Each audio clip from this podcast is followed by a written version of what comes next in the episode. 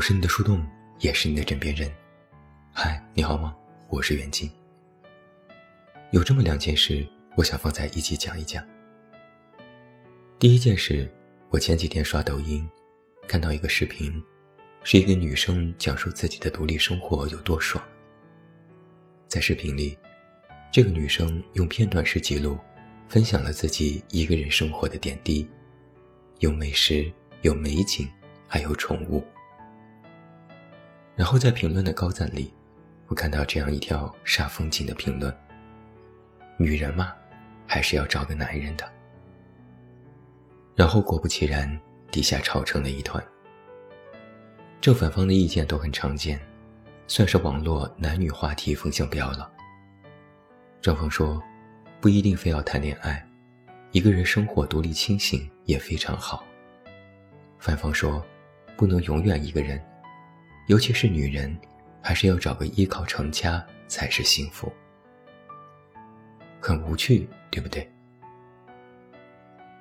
第二件事，是我之前一个朋友来找我诉苦，说国庆假期好不容易回家看望父母，一共在家待了六天，被父母催婚了六天。临了了，还和他们大吵了一架。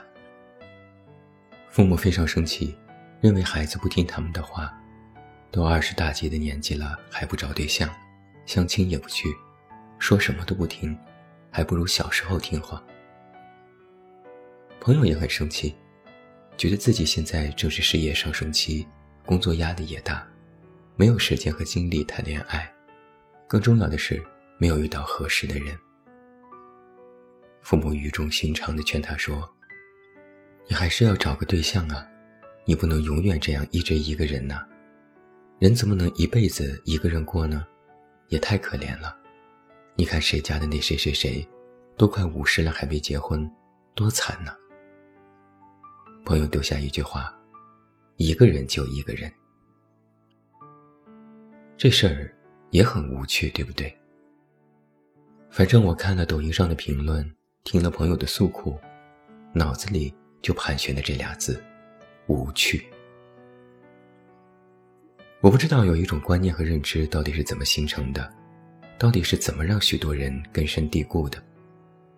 就是很多人，尤其是长辈，都觉得一个人没法生活，或者说，到了一定的年纪你还是一个人，那么你就是可怜的、失败的。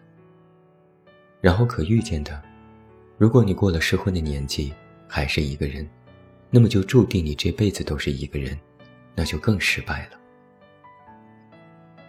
也许，在我们的传统观念里，男大当婚，女大当嫁是一种顺理成章的事情。有个对象，有个伴侣，组成家庭，有个孩子，然后一家几口过日子，是我们非常朴素的家庭观。有个美好的家庭当然是幸福的，谁不希望自己有个家，有个港湾呢？但是，这就可以反过来倒推：一个人生活是错的，是失败的吗？我认为，这在逻辑上就大大的不通。如果是这样，那这世界上很多事情就都会变成了非黑即白的简单粗暴，实在是太过无趣了。我也曾经和一些非常独立清醒的朋友深聊过，在他们的心里。不是没有对家庭、对伴侣的渴望的，但他们一直坚持的底线和原则是宁缺毋滥。他们的清醒告诉他们，在没有遇到一个真的喜欢和彼此尊重与欣赏的人之前，就要学会和习惯一个人的生活。而他们一个人的生活，又培养了他们的独立，滋养了他们的清醒，让他们的整个人生。过得依然丰盛而饱满。或许在很多人眼里，或者在他们的父母眼里，他们依然是可怜的。看病要一个人，吃饭要一个人，睡觉要一个人，修理家里的电器、疏通马桶要一个人。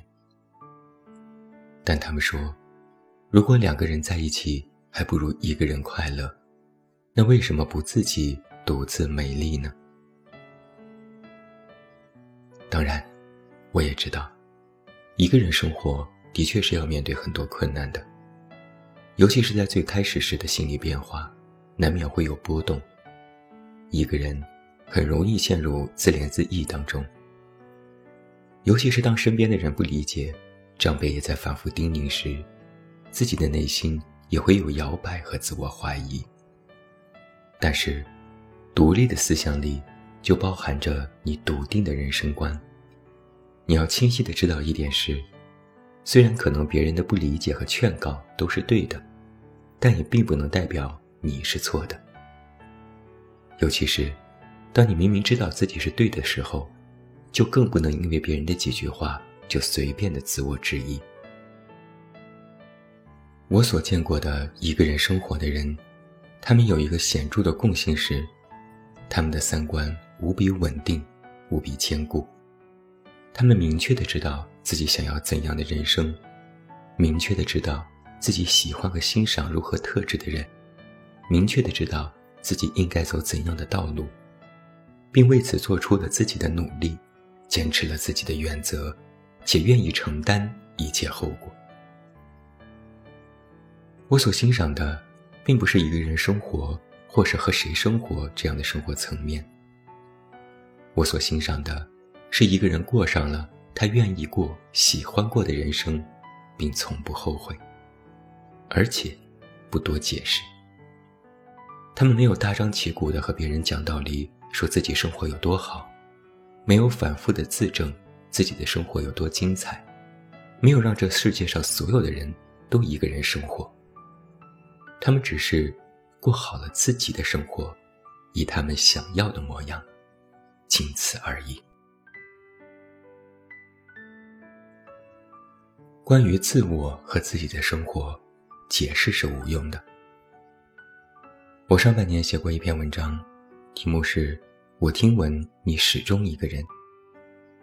这篇文章创下了我今年推送的阅读量之最，被许多人转载，被官方流量推荐，有几百条留言。很多人都说。这篇文章写出了他们一个人生活的模样，但也不是没有反对的声音的。比如其中有这么一条评论，只有四个字：“狗屁不通。”换做以前，我可能还会和他理论几句，但现在我就是看到了，但没有回复，因为根本无需解释，没那个必要。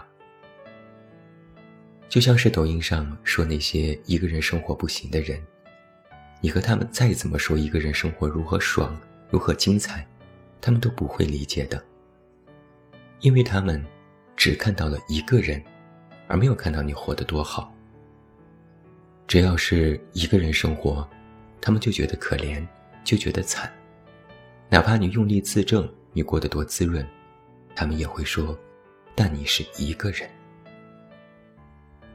这就像是站在了同一件事的不同角度和侧重点上，他们非要抓住其中的一个点，然后以点带面的去否定一切，那么你就没有办法教会他去全面而深入的看待问题。身为公号作者，我从来没有单一的鼓励和支持过任何一种生活方式，我鼓励所有的生活方式，包括一个人生活。如果你遇到了相爱的人，早早成家，过好小日子，觉得那就是幸福，这当然是极好的。但如果你还没有找到那个人，你更希望边走边看，你喜欢一个人自在，那又有什么不可以的呢？一个人就一个人，人活着就活得一个理直气壮。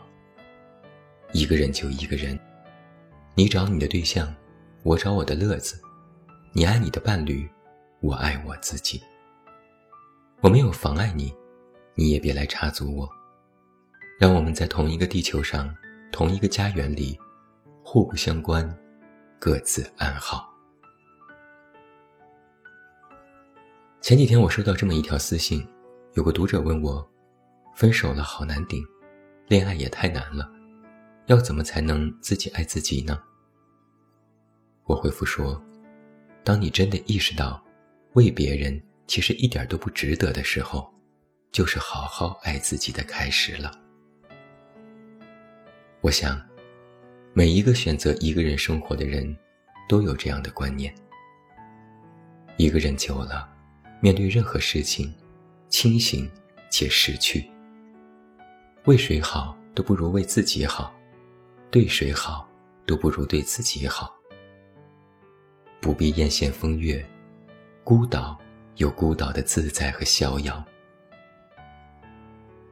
什么是人格的独立和清醒呢？可能就是这样的：爱的时候不辜负人，玩的时候不辜负风景，睡觉的时候不辜负床，一个人时不辜负自己。有人也挺好，没人也不错。世上可能无人爱我，可我正有事要做。每个人都是一条河流，每条河流都有自己的方向。只有在独处的时候，我才能自己拥有一整颗月亮。我们像是一颗颗相隔遥远的星球，在不同的轨道上运行。然后，默默学会了这一点，独善其身。我是你的树洞，也是你的枕边人。关注公众微信“远近”，找到我。我是远近，晚安。